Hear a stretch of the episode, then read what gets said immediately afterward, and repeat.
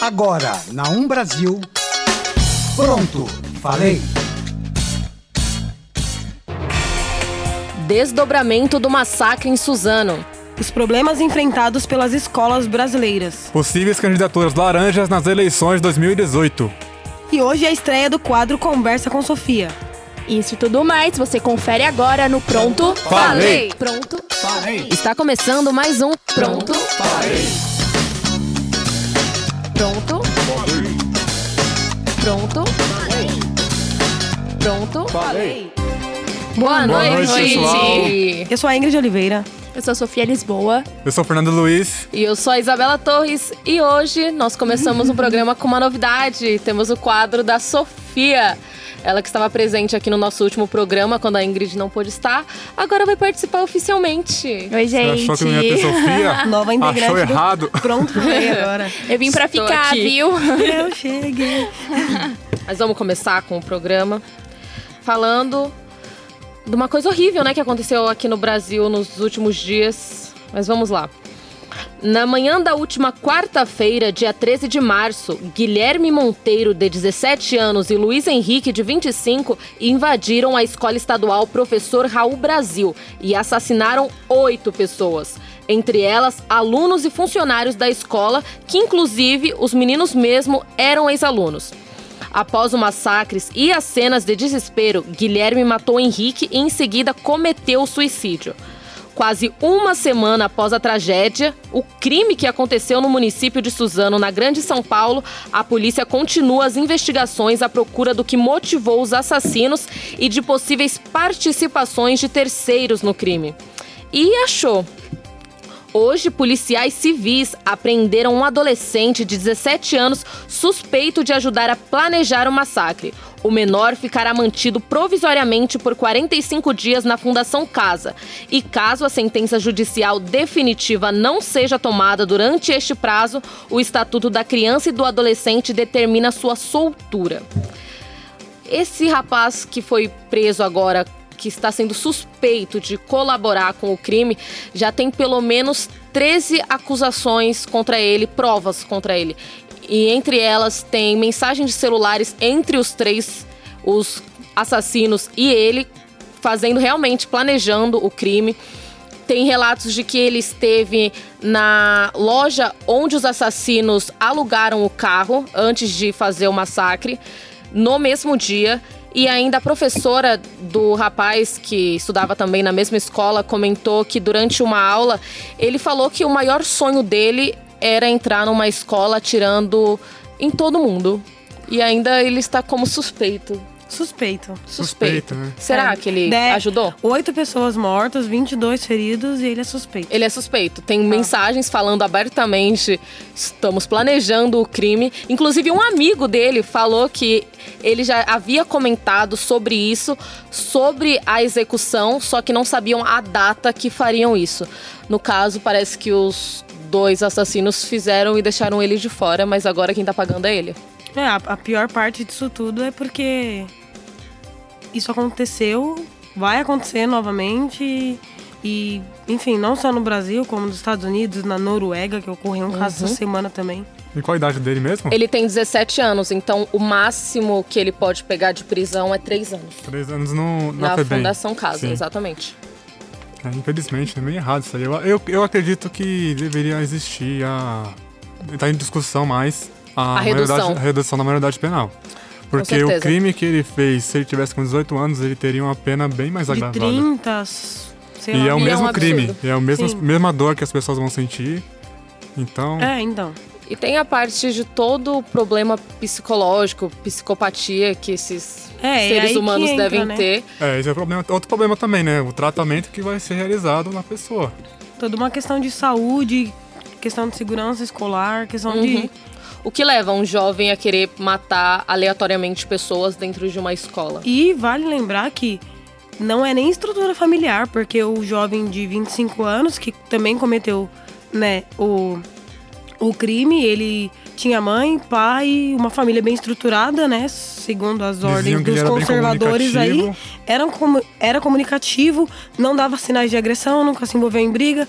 Então, o, o, o, pessoas que cometem esse tipo de crime, que são crimes, né, por conta de problemas psicológicos, é, nem sempre elas vão dar dicas no comportamento dela, sendo agressivo, sendo nada. Então é importante observar. Aquela coisa do sociopata, né? Sociopata, nós ele temos. não demonstra muito, ele sabe lidar com essas características e. Nós estamos vivendo na geração com o maior O índice de século, né? problemas mentais, de transtornos Ansiedade e mentais. depressão, principalmente. Uhum. Exatamente. Mas vamos aproveitar, né, esse embalo falando de escola e continuar falando, só que agora só problemas também. O Tribunal de Contas do município eh, de São Paulo inspecionou 46 escolas e entrevistou mais de mil estudantes, professores e gestores num período de sete meses, aqui na capital paulista. Para metade dos gestores, a ronda escolar é insatisfatória. De acordo com a pesquisa, 18% das unidades eh, já sofreram invasão, assalto ou furto. 16% dos professores e funcionários disseram ter sido vítimas de agressão física e 70% já sofreram agressão verbal. O relatório indicou ainda que 70% dos diretores não são efetivos, 30% são, eh, dos servidores, do- professores, são readaptados. 43% dos professores dão aula em mais de uma escola e apenas 20% deles estão satisfeitos com o salário. Ah, das 46 escolas inspecionadas pelos técnicos do Tribunal de Contas, quase metade possuem uma disciplina sem professor. A Secretaria da Educação, em nota, informou que a pesquisa representa só 1% da rede de escolas em São Paulo. O engraçado é, disso tudo é que se você vai numa escola do estado ou da prefeitura, todas as escolas sofrem com esse tipo de coisa. E não só os professores insatisfeitos ou os funcionários, os próprios alunos sofrem com isso. E ainda na pesquisa, 46 escolas foram é, inspecionadas, só que só uma das escolas possui certificado do Corpo de Bombeiros. Ai, que beleza. Ou seja, se, tiver, se houver um incêndio lá, as escolas não têm, né, Mínima estrutura. mínima estrutura. E aí, 60% desses professores relataram a falta de participação dos pais, porque falta papel higiênico, é, as bibliotecas não têm livros, as escolas estão precárias, que é isso que a gente vê todos os Mas dias. numa escola pública, estadual, quem tem que fornecer os livros, papel higiênico, produtos de limpeza e higiene no geral, assim como a alimentação, é o Estado. Não, a Secretaria de Educação, ela em nota também colocou que eles fornecem o orçamento que a escola gasta e quem compra a escola. Então, se Então. falta, não, se não é por falta de dinheiro, é por falta de Sustentabilidade. administração da escola. Mas mesmo assim, se eles deram o dinheiro, deve tem que ter pro ano Fora a inteiro, não é? corrupção, né? Se se uma- Fora a corrupção. Muitas crianças de escolas públicas não têm condições de levar e a se é parte falta do de- que tem em casa pra Sim, escola. mas- Não Se é tem de lógica, os pais têm que administração, né? levar. É, eles ainda citam que as escolas não têm coisas básicas, porque no, no momento que a gente vive, que o jovem tá tão desinteressado da escola, a escola não tem uma coisa básica como Wi-Fi, por exemplo, um laboratório. fazer uma pesquisa. Sim, um laboratório de informática ou uma biblioteca com livros. Os professores relataram que falta livros e os alunos têm que sentar em duplas, por Uhum. exemplo. Então, é, no momento que a gente vive de tantas coisas acontecendo, dos jovens se revoltando com a escola, com os professores, a gente não ter o mínimo para esses jovens, eles não, vão se Tem. interessar Até os escola. próprios livros do Estado que deveriam vir semestralmente, bimestralmente, eles não chegam. Eu terminei a escola em 2016, estudava em escola pública, não tinha livro, não tinha o menor tipo de estrutura na escola. Se eu não me engano, o salário na época, eu terminei a escola em 2016. Para um professor hora aula, um professor de disciplina de geografia, história, era entre 11 e 12 reais hora aula e um de educação física era entre 7 e 8 reais hora aula. Não sei se houve reajuste, mas o preço é um absurdo, é Ah, ridículo. é, então, e além dos professores, os alunos sofrem com essa Uhum. coisa precária. Porque imagina, você vai utilizar o banheiro da escola, principalmente meninas, e, E não, não tem tem papel. papel. higiênico. Imagina, escolas não têm água, Uhum. escolas não têm livros. Então, a gente para e cobra dos professores talvez uma postura diferente com os alunos, mas a gente não sabe o que, que eles vivem lá dentro. A gente não sabe o que, que aqueles alunos vivem. Lembrando o capítulo da merenda também, quando faltou em muitas escolas merenda, o básico, que era muito, muitos, muitas aí crianças vão para as escolas. Você já também já entra no caso de corrupção, né? Que houve, que houve a suposta corrupção Sim. por parte do Uhum, PSDB. do Geraldo Alckmin. Muitas crianças vão para a escola exatamente para ter um- uma única refeição no dia e foi tirado isso. E aí a gente começa a pontuar, por exemplo, tragédias como a de Suzano, por falta de segurança, por Uhum. falta de apoio psicológico a alunos. Se a gente não consegue ter o mínimo, que é papel higiênico, imagine apoio psicológico para aluno, para Pois professor. é, né? E ainda e mais de lembrando que a Honda foi tirada da escola Isso um que eu dia ia falar, antes. é verdade. Exatamente. Dias antes, a, a Honda tinha sido reduzida nas escolas e aí veio acontecer Não esse tem fato detector de lamentável. metal. Não tem. É, é obviamente que é proibido e é invasão de privacidade abrir a mochila do aluno. Mas se tivesse um detector de, menta- de metal, muita coisa teria. Em né? escolas americanas públicas de bairros periféricos tem bastante isso, detector de metais para entrar Eu não sei se eu escolas. concordo com essa Detector de medida, metais? porque eu acho que é, é maneira de deixar mais a escola parecida com uma prisão do que ela já Mas é parece. necessário. Se eu uma acho criança que não entra com traz uma um ambiente escola- muito saudável, do que já não é saudável. Eu acho que Não, todos mas é uma forma de prevenir. válidos. Sim, todos os pontos são válidos. Colocar psicólogo pra tratá-lo. Uhum. Mas às vezes não, não é Não somente aquilo que adianta. Só o psicólogo não vai tratar do aluno. Às vezes uma medida mais drástica, como, por exemplo, proibir de entrar com metal na escola, Uhum. seja, vai ajudar em alguma coisa. O problema é que a gente. Nosso país vive um, um momento difícil em saúde, em educação, Em em, tudo. segurança, Em em tudo. tudo. Então, precariedade em todo é tudo a precário. administração do governo em E si, o a país aí tá. E o presidente está nos Estados Unidos preocupado com outras coisas que não vem ao Preocupado em babar o ovo para o presidente norte-americano Donald Trump. pre- preocupado em abrir fron- fronteira para americano para pensar na economia brasileira. Quer Uhum. dizer, se, se dependesse da economia brasileira, se a gente dependesse de importação, exportação, fora a corrupção, nosso país seria maravilhoso. Mas a gente tem que depender disso e a corrupção, né? E da administração que farão com esse dinheiro que é nosso. Inacreditável esse país. Já que a gente falou, um pouco- eu falei de presidente, né? Eu vou falar das, sobre uma pesquisa realizada sobre as eleições de 2018. Essa pesquisa inédita de professoras de universidades nos Estados Unidos, no Reino Unido, divulgada pela BBC News Brasil, revela quantas candidatas laranjas cada partido lançou para a Câmara dos Deputados. A palavra laranja costuma ser empregada para retratar alguém que assume uma função no papel, mas não na prática. Na definição usada pelas, pelas duas pesquisadoras, um candidato laranja seria um candidato de fachada, que, entra, em- nas- que entra nas eleições sem a verdadeira intenção de concorrer, mas para servir a outros interesses. As pesquisadoras dizem acreditar que candidaturas laranjas, além de burlar as leis de cotas, servem para que os recursos de fundo de campanha sejam repassados para candidatos homens. Segundo o levantamento, 35% de todas as candidaturas de mulheres para a Câmara dos Deputados na eleição de 2018 não chegaram a alcançar 320 votos.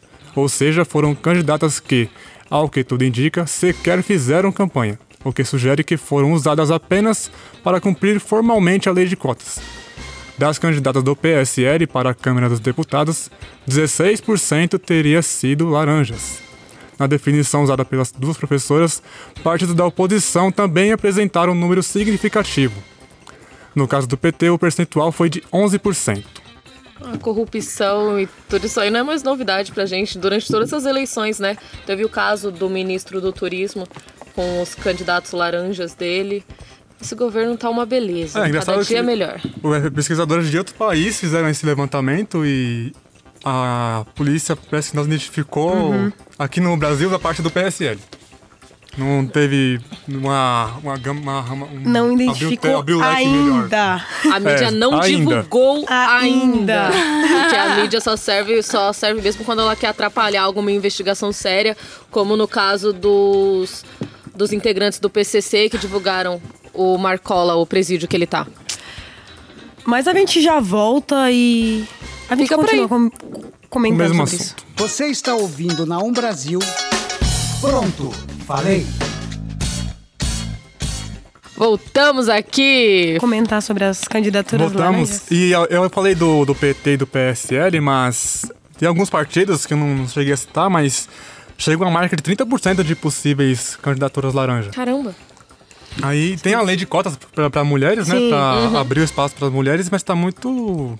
Tem muitas brechas, Sim, né? a, a lei já, ela já é defasada porque eles utilizam é, poucas mulheres apenas 30% é obrigatório ser mulher. E além disso, eles utilizam desses 30% para colocar candidatas laranja. Uhum. Mas fica a questão, será que não tem mulher que quer participar de política seriamente? Não, claro, claro que, tem. que tem. É porque- Só que você tem É, que essa entrar em todo o esquema deles pra poder entrar. Parece Não, que- a- não é nem isso. Eu acho que é uma questão mais machista, porque a mulher ainda não tem voz na política que deveria ter, a gente sabe disso.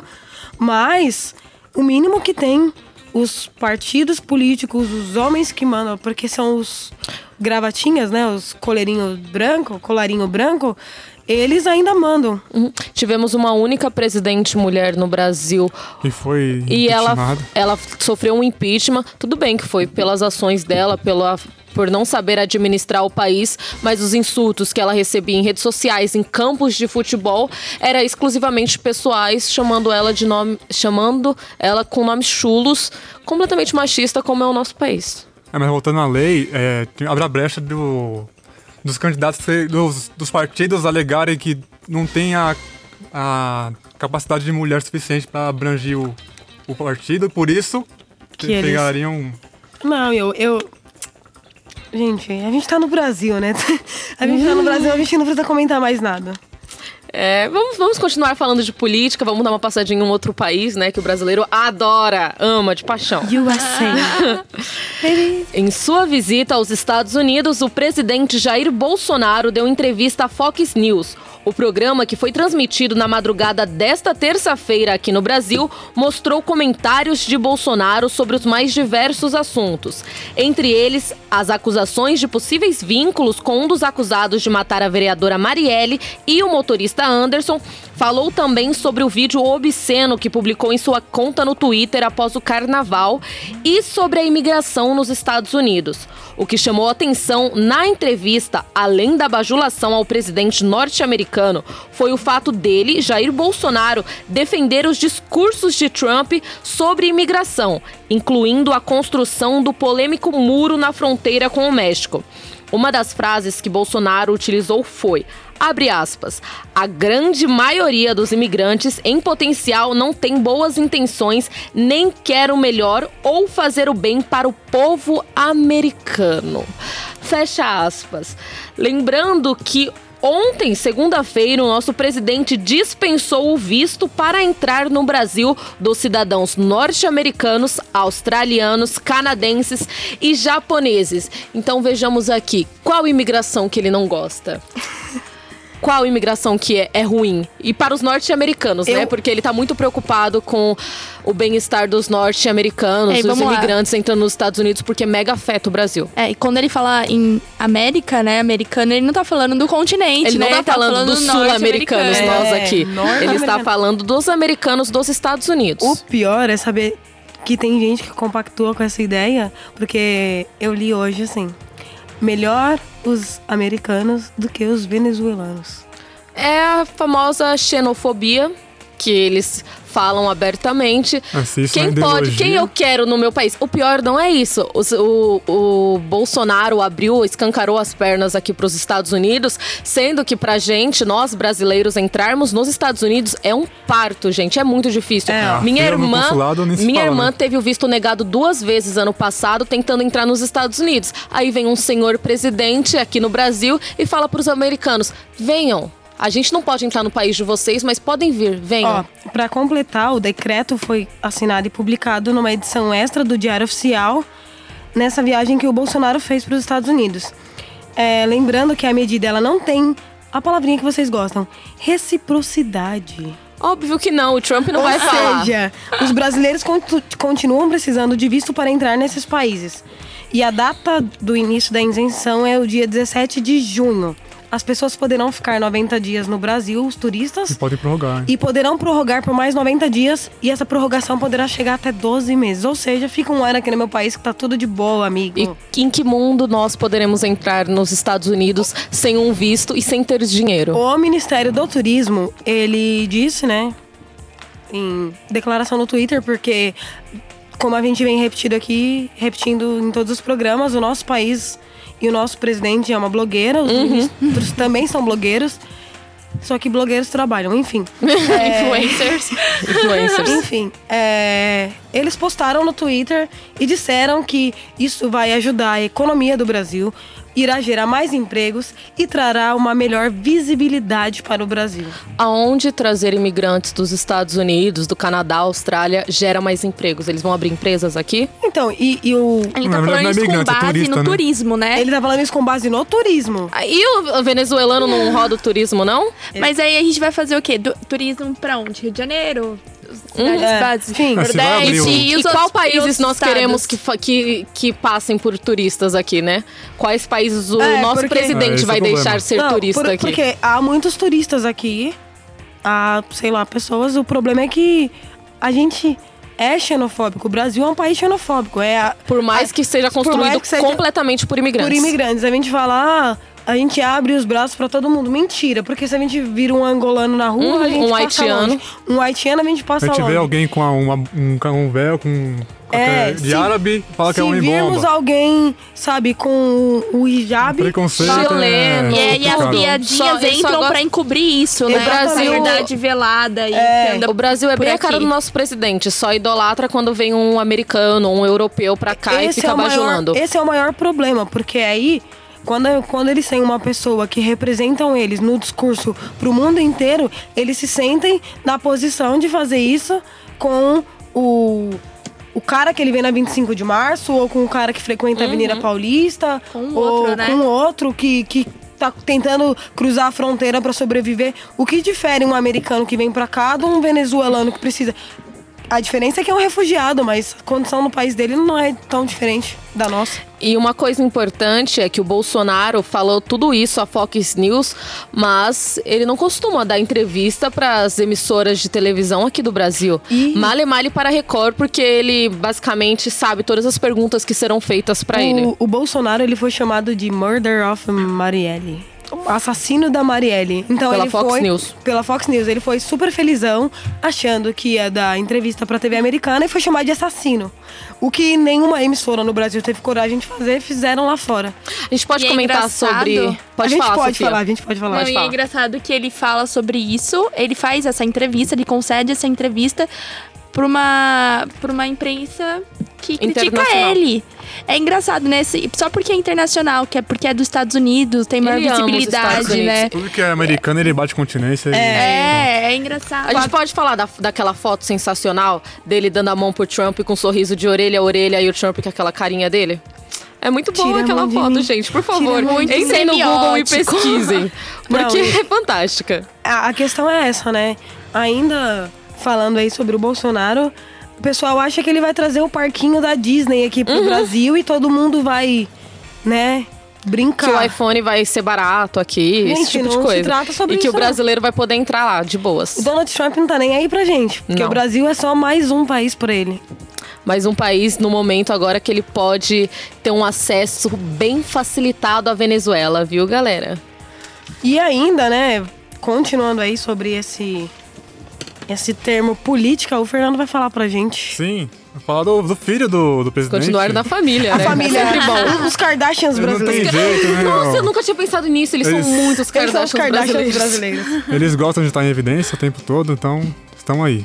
O deputado Eduardo Bolsonaro justificou o fato de os Estados Unidos não oferecerem reciprocidade ao Brasil para isentar turistas de visto para a entrada no país.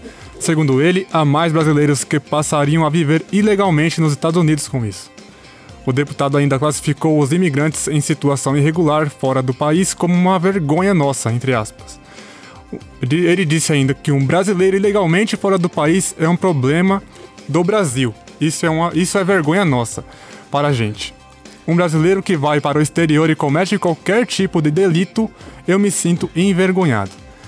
Sobre os Estados Unidos não oferecerem reciprocidade ao Brasil na isenção de vistos, Eduardo respondeu: A pergunta que eu faço é o seguinte: quantos, quantos americanos vão aproveitar essa brecha e vir morar ilegalmente no Brasil?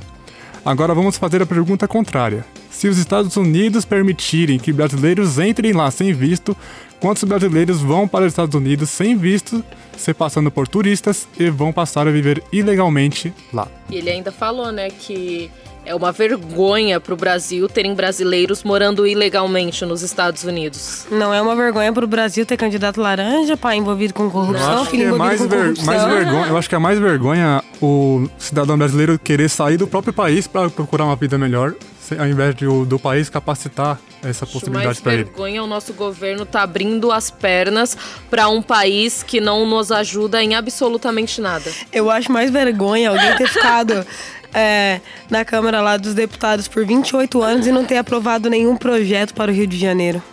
O a, a cidade, o estado com maior índice de violência no Brasil, mas É, continuando, mas né? continuando a vergonha É. internacional. Nós Talvez o somos- pessoal pergunte aí por que, que o Eduardo Bolsonaro estava lá, por ser filho dele, mas o, Bolso- o Eduardo Bolsonaro é presidente da Comissão de Relações Exteriores. Então ele estava lá. Se ele tava lá é por porque ele mereceu, obviamente. também, né? Óbvio, uh, Ele meritocracia. privilegiado. Falando em merecimento, o, a gente vive uma monarquia. Não sei se vocês sabem. Enquanto o rei e o príncipe mais velho foram para os Estados Unidos, o príncipe mais novo ficou cuidando da agenda do pai no Brasil. Tá lindo. Mas isso tá beleza, Mas é democracia engraçado que eu tava vendo no Twitter, o Estadão publicou essa matéria sobre isso e o Carlos, Carlos respondeu, o Carlos Bolsonaro, que tava Aham. lá, né? Sim. Que Ele falou que, que essa imprensa não, não tava de brincadeira, que não sei o quê. Mas Sempre uma- Boa de impre- brincadeira. a imprensa Mas boa é a dos Estados Unidos, que verea- chamou o pai dele de, ass- de assassino. A E gente tudo vê- bem. E tudo bem, é muito- Estados americano. Unidos. O, Tá o vereador do Rio de Janeiro, da cidade do Rio de Janeiro, Carlos Bolsonaro, mais em Brasília do que trabalhando no na cidade do Rio de Janeiro. Não, eu, eu acompanho ele no Twitter, não vejo postagem dele sobre a cidade, que ele Exato. deveria nem estar trabalhando. sabe, não fica o Rio de Janeiro Dá a impressão geograficamente. que ele não quer trabalhar por- por- como vereador, ele queria um carguinho no governo, mas infelizmente. É, ele tá cuidando da agenda do pai dele. Gente, isso Uhum. é absurdo. O cara é um vereador, ele tá lá em Brasília, ele deveria estar lá no Rio de Janeiro, cuidando das- dos problemas da cidade dele, e ele tá lá em Brasília cuidando da agenda do pai dele. Porque e é o pai Mourão, dele. gente. É muito me estranho também ah, os eleitores do Carlos Bolsonaro não, Não, gente, é, não se manifestar a sobre gente isso. tenta, eu, eu confesso pra vocês, a gente tenta, todos os dias antes de entrar nesse estúdio, a gente fala, hoje a gente não vai falar mal do Bolsonaro. Mas é impossível. A gente não fala mal, a gente fala, a gente relata Mas é o que estranho. aconteceu. Mas ele é falou, a gente relata o que ele falou, A apenas família isso. dele, os, os filhos, o, ele mesmo, sabe? É impossível a gente chegar aqui e falar assim, hoje não vamos falar. algo- Uhum. Hoje o Bolsonaro fez uma. É. Impossível, mas E a vamos. reciprocidade deveria ser uma questão necessária, né? Importante. Ele nem, ele nem exigiu essa reciprocidade Porque- pra ele, tudo bem só dar pros Estados Unidos, não Nem receber é nada tão em troca. trabalho, não O deve ser tão discurso trabalhoso de ambos conseguir um foi visto. horrível, porque parecia que um tava fazendo a pergunta e ele tava assim, eu aceito, faço isso, isso e isso. É. Não era um discurso de ambos, de E antes da reunião com o Trump, ele já, já falava que ia liberar isso e ia permitir É, isso aqui. E o Trump exatamente. não se manifestava sobre nada. Tal. Publicamente. Ele só supôs agora que vai ajudar o Brasil a participar da OCDE, mas também não é certeza nenhuma. Não é certeza, o Brasil tem que sair do. do acordo que o Brasil tem pra participar da OCDE. Então, É, então, os nossos ouvintes que. Com certeza, com certeza nós não temos ouvintes que tenham as mesmas posições totais e nós respeitamos Então, isso. se vocês, se vocês têm alguma coisa a falar, a querer pontuar aqui no programa, a gente transmite ele através de uma live no Facebook toda terça-feira às 6 horas da tarde. Então comentem com a gente, tragam seus pontos de vistas, porque realmente nós estamos precisando, porque tá difícil. A gente A gente precisa, precisa discutir, conversar sobre a política. sobre a o link política. também do pessoal, né? facebook.com barra eu não lembro como é que Pronto, Pronto, falei. falei. E no Instagram também nós temos tem a um página é Pronto zero, né? Falei. Se você digitar pronto, falei, já irá aparecer. É, mas continuar? tragam pra gente. E quem acompanha, quem acompanha a live também, vamos lembrar de Uhum. novo, vamos reforçar, não perca 9 horas da noite, a gente tá lá na Rádio 1 Brasil, no- na, Isso aí. a web Rádio 1 Brasil, na, que é o link é o rádio1brasil.com. Exatamente, mas vamos continuar aqui. Que é- hoje a gente tem um quadro novo. A gente tem um quadro bonito e belo da nossa amiga Sofia Lisboa. A gente tá ficando enjoado. A gente tá A gente, ficando a gente- enjoado. a gente Tá fala ficando muito um sobre nojo. política. Tô gostando, hein, desses adjetivos. Eu vim aqui pra trazer algumas eventos culturais que estão acontecendo em São Paulo, pra gente ter algumas dicas do que fazer no final de semana. pra gente nesse no final de semana. político. E bom, eu vim falar de exposição que tá acontecendo agora em São Paulo. O Museu da Arte Moderna de São Paulo, conhecido como MAM, está com a exposição Passado, Futuro, Presente, Arte Contemporânea Brasileira em cartaz até o dia 21 de abril. A amostra exibe uma seleção de 72 obras de artistas brasileiros que apresentam a brasilidade em suas peças, sejam elas pelo estilo de temas abordados, E a gente já volta com mais Pronto Falei. Você está ouvindo na Um Brasil. Pronto, falei. Voltamos com o quadro Conversa com a Sofia. O suspense, agora vocês ficam falando o que que era, o que É. ela ia, ia terminar de falar agora. Contem pra gente. Então, é essa exposição Passado, Futuro, Presente, Arte Brasileira Contemporânea, ela vai trazer várias, várias obras de artistas brasileiros é, para tentar exemplificar, é, seja ele por temas abordados dessas obras, ou estilo, ah, ou até mesmo um suportes utilizado, é, o ar que dá, o que, do que é arte brasileira. Lá você vai encontrar pinturas, esculturas, instalações fotográficas, vídeos e performance que giram em torno de cinco temas: o corpo, o corpo social, identidades mutáveis, paisagem reimaginada, objeto impossível e a reinvenção do monocromo. Monocromo, desculpa, gente. É, tudo isso com o objetivo de ilustrar as contínuas rupturas entre, entre o presente e o passado e por que não o futuro. A exposição também é interativa e você pode traçar o seu próprio trajeto durante a mostra.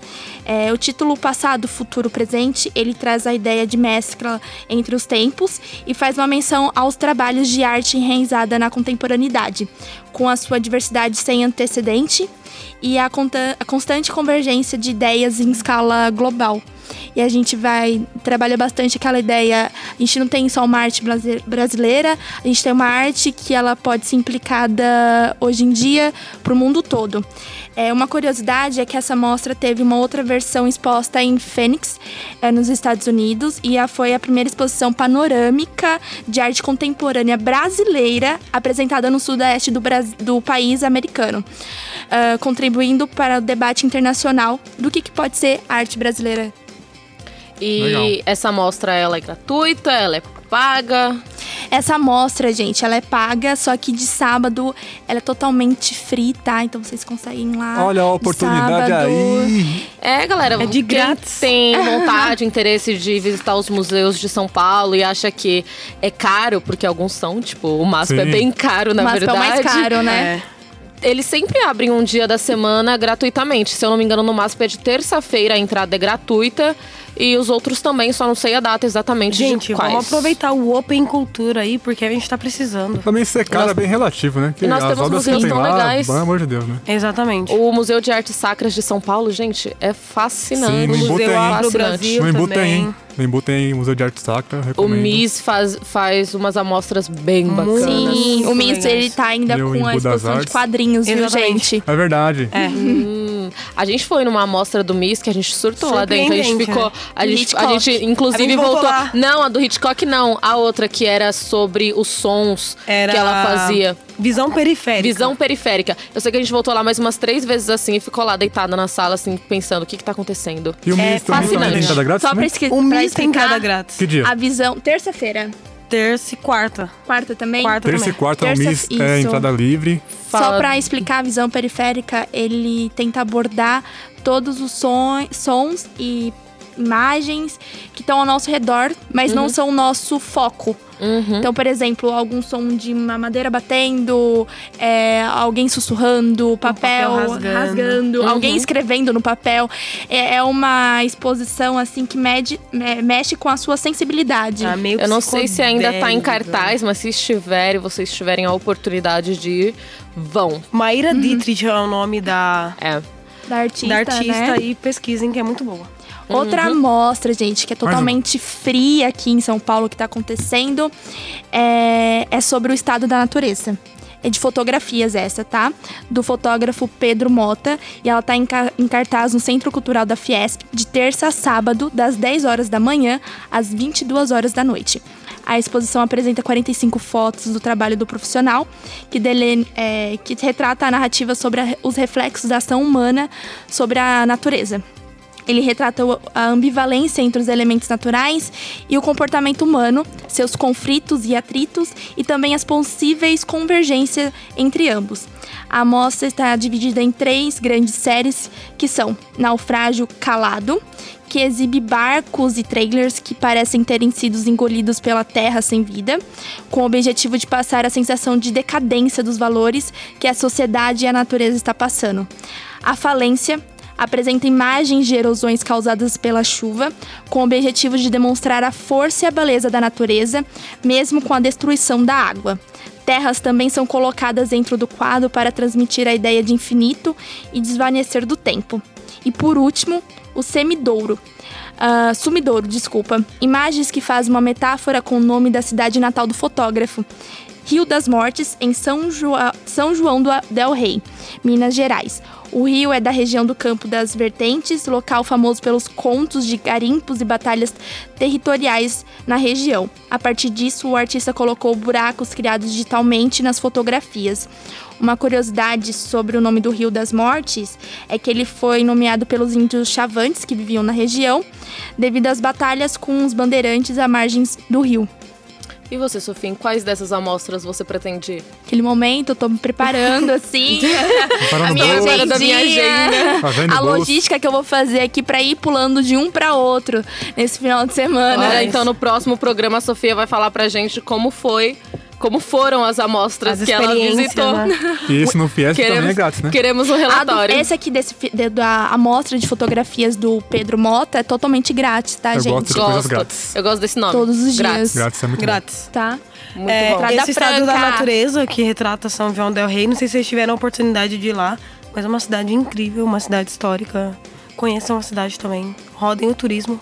Não só os americanos, por favor. É, Brasil, tá, o Brasil é, é lindo. Aqui no venha que a casa mesmo. é sua, venha curtir o Brasil. O São João del Rei é uma cidade muito bonita, o centro é bem preservado do que foi construído.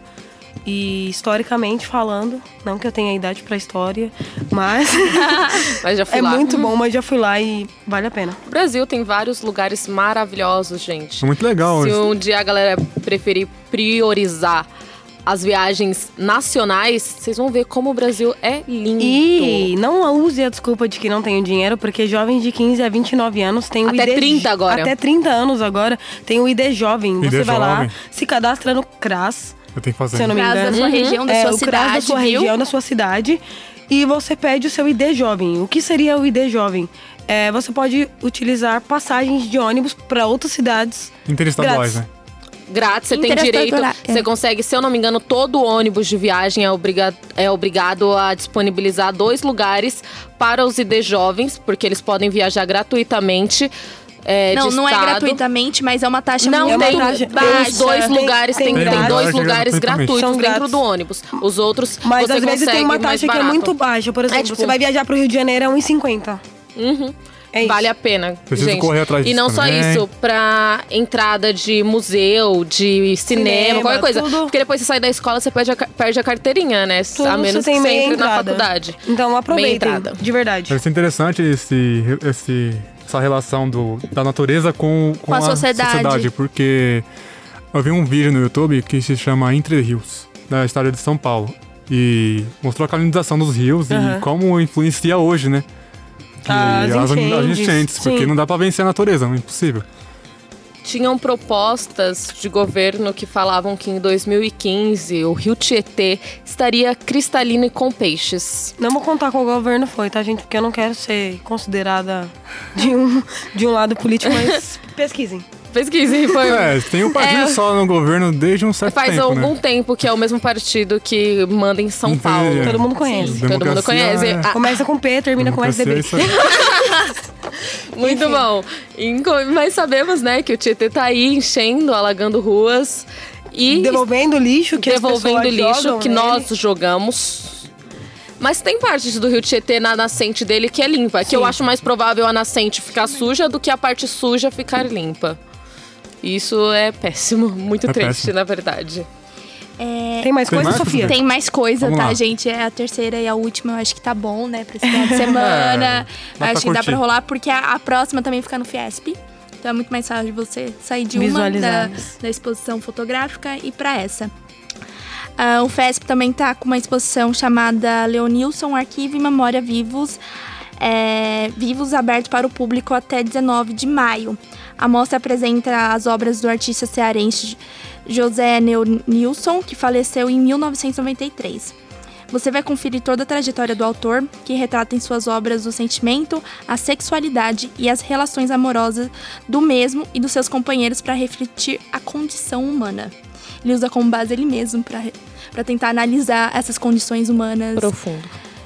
É, bem profundo mesmo. É, ao todo são 120 obras expostas, contendo pinturas, desenhos e bordados, parte delas nunca antes mostradas. É, a vida do artista é dividida em três fases.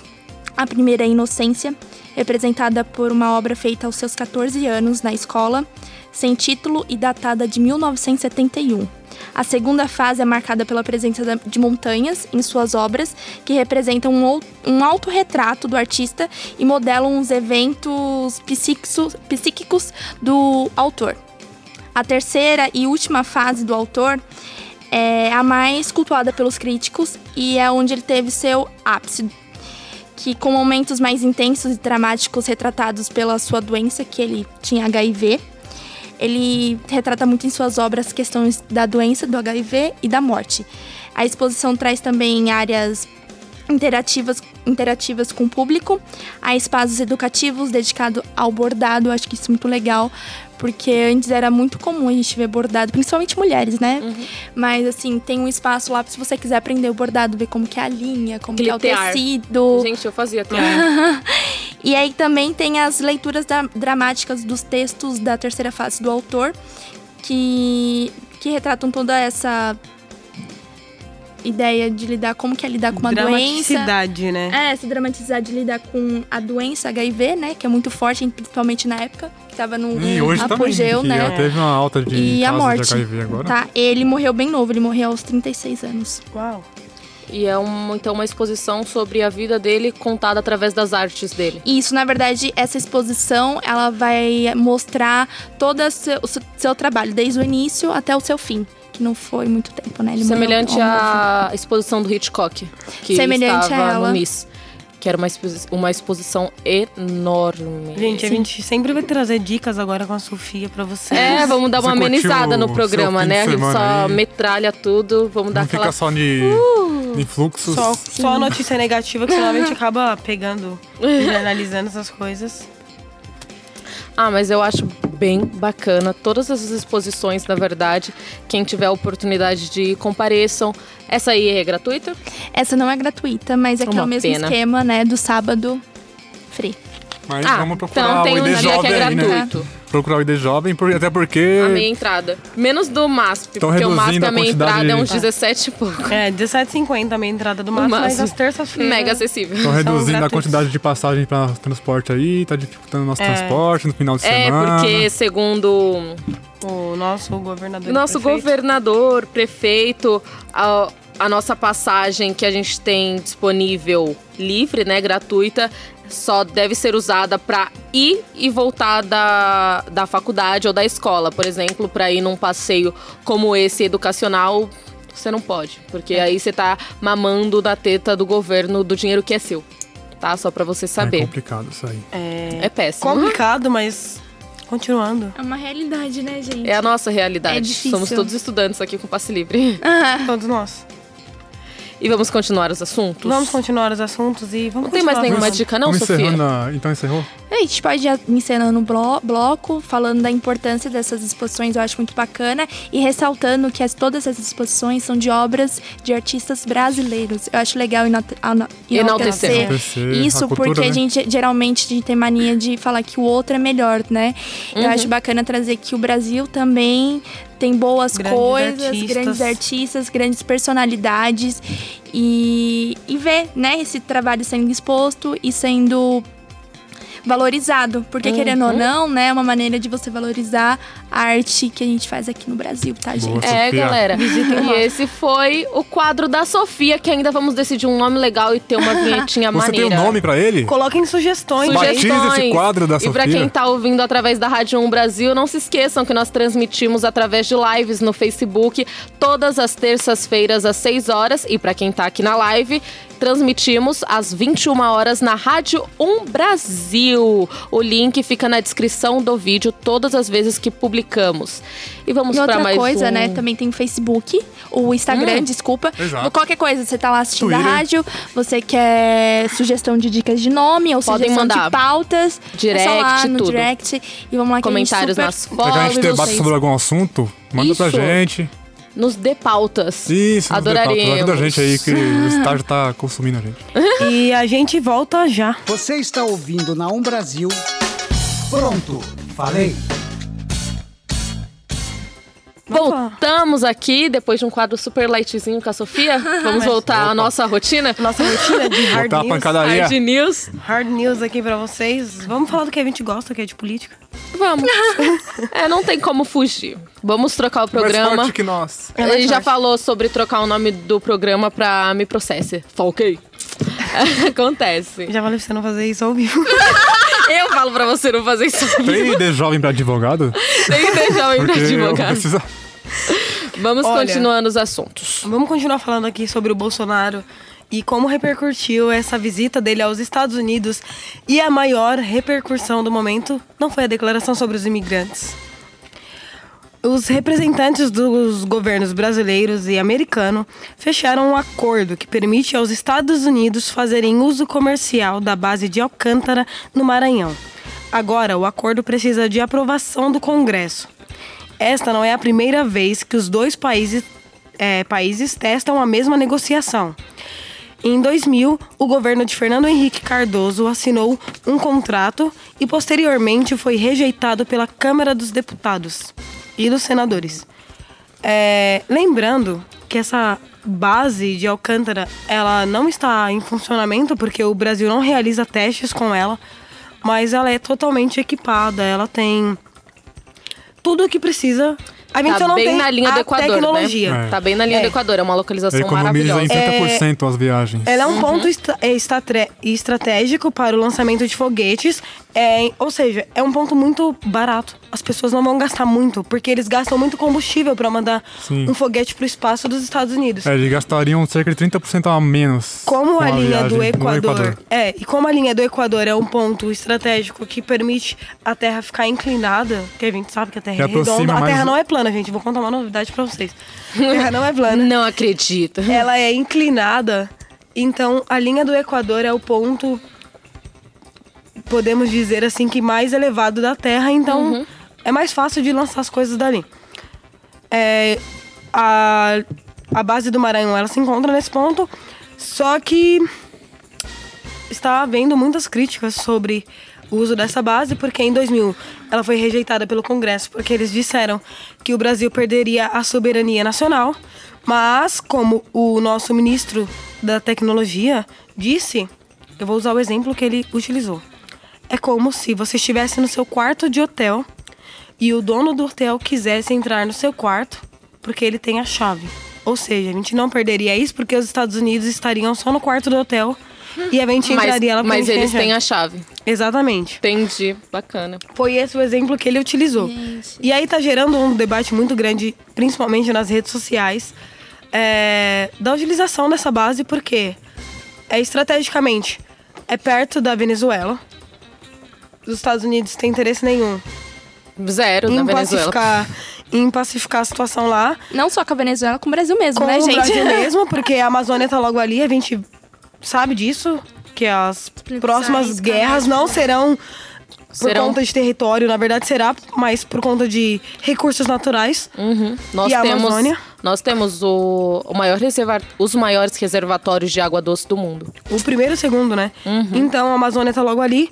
Óbvio que não cabe a gente discutir questões geopolíticas, mas cabe a gente comentá-las, porque a gente não pode deixar batido, uma vez que os Estados Unidos não tem interesse nenhum na Venezuela, a não ser a questão do petróleo, porque se eles estivessem pensando mesmo em questão humanitária, eles mandariam ajuda pra Síria, eles mandariam Pro ajuda pra México. África. E o muro que eles querem construir o no muro, México? As pessoas morrendo no México, então, questão humanitária a gente descarta dos Estados Unidos, porque eles não se preocupam com as pessoas. Eles se Exato. preocupam com o capital.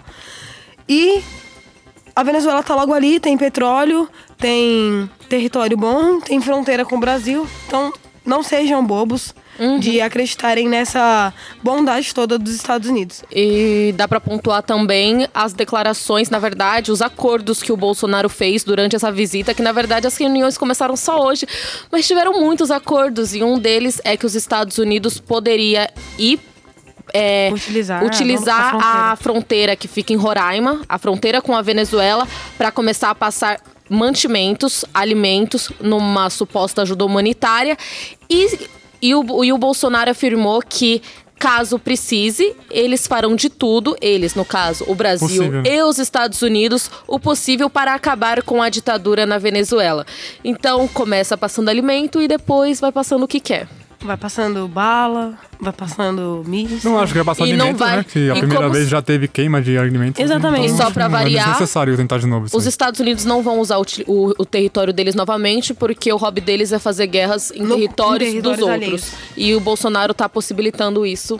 Então, é, é o que a gente comenta. Não cabe a gente é, discutir questões de estratégia, mas cabe a gente comentar as questões que estão aí, porque faz parte da gente. É o nosso país, a gente tá abrindo as portas para as pessoas falarem assim: opa, pode entrar, faz o que vocês bem entendem, e depois que tiver uma bagunça só a gente se vira. É praticamente isso que o Bolsonaro tá falando. É, vamos ver se passa no Congresso também, né? Né?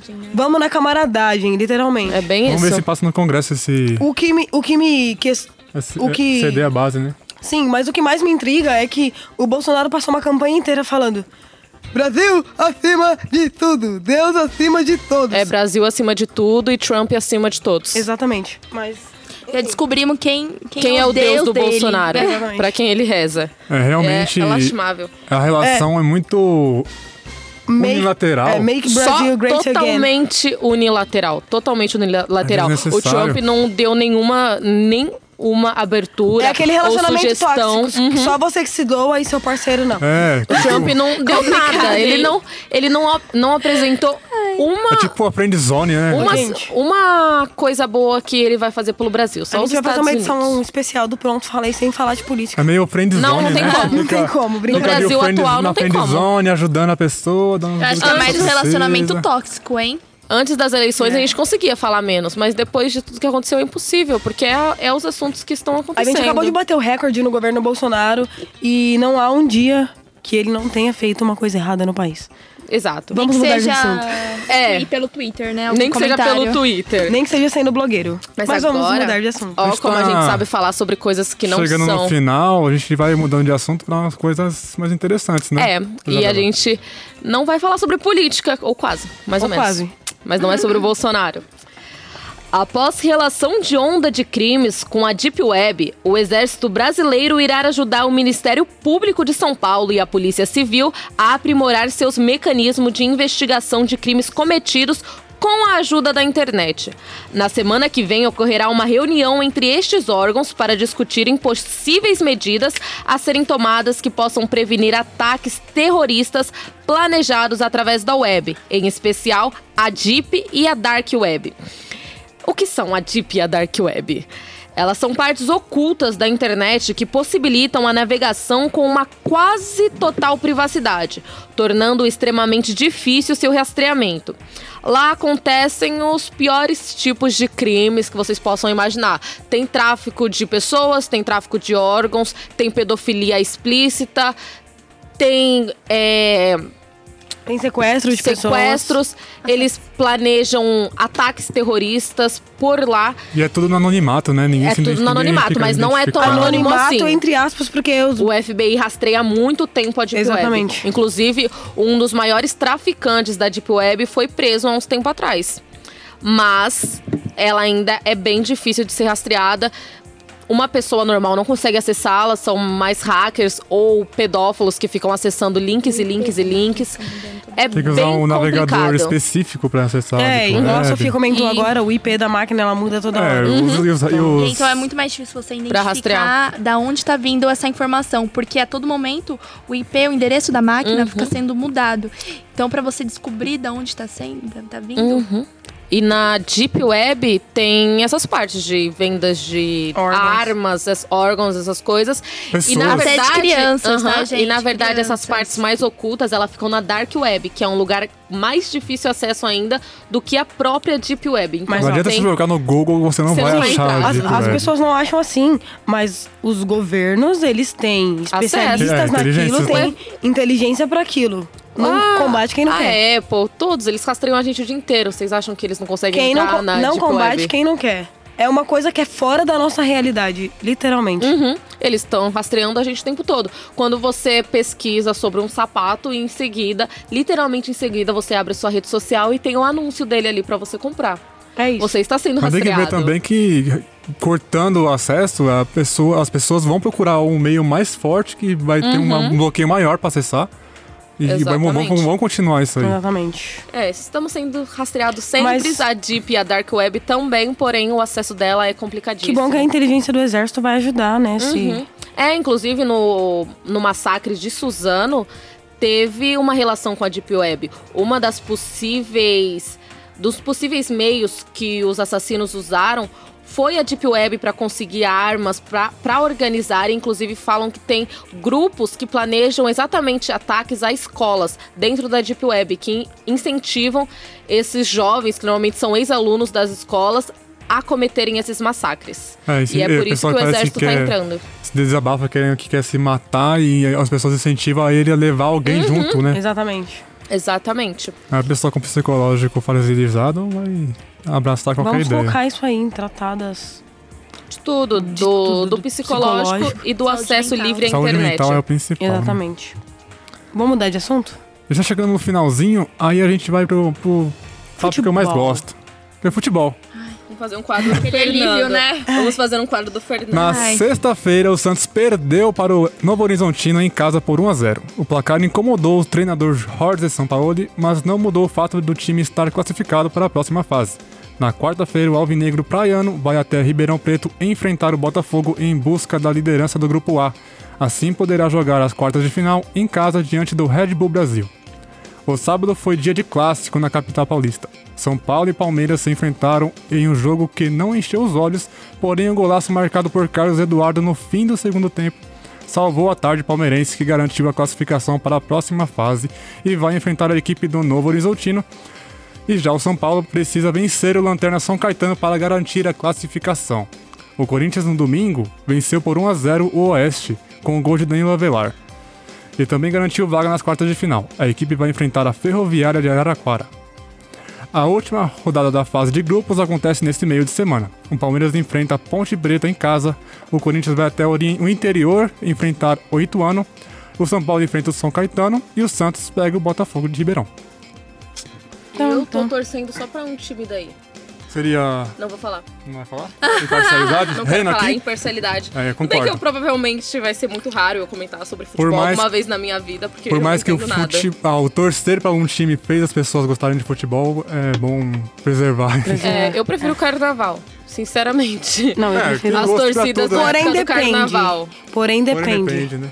Porém, É. depende. Eu prefiro carnaval, mas se tiver uma Libertadores na minha frente, eu prefiro a Libertadores. Não, eu prefiro. Não, não, não digo em relação De ao preferência esporte em si. né? Em relação a torcer mesmo. Eu acho mais legal torcer pras escolas de samba. Ai, gente, eu acho tema- os dois temas tão nebulosos assim pra mim, não entendo nada. Eu gostava porque- de torcer pro Brasil, É mas porque até... a Sofia, ela, a gente tem que explicar pra quem tá chegando agora, ela é meio emo. Então, Ah, emo, super, meio emo, otaku, É, gente. se você falar assim sobre anime, fala sobre Cavaleiros do Zodíaco com ela, que eu tenho certeza que ela entende. Gente, só vem.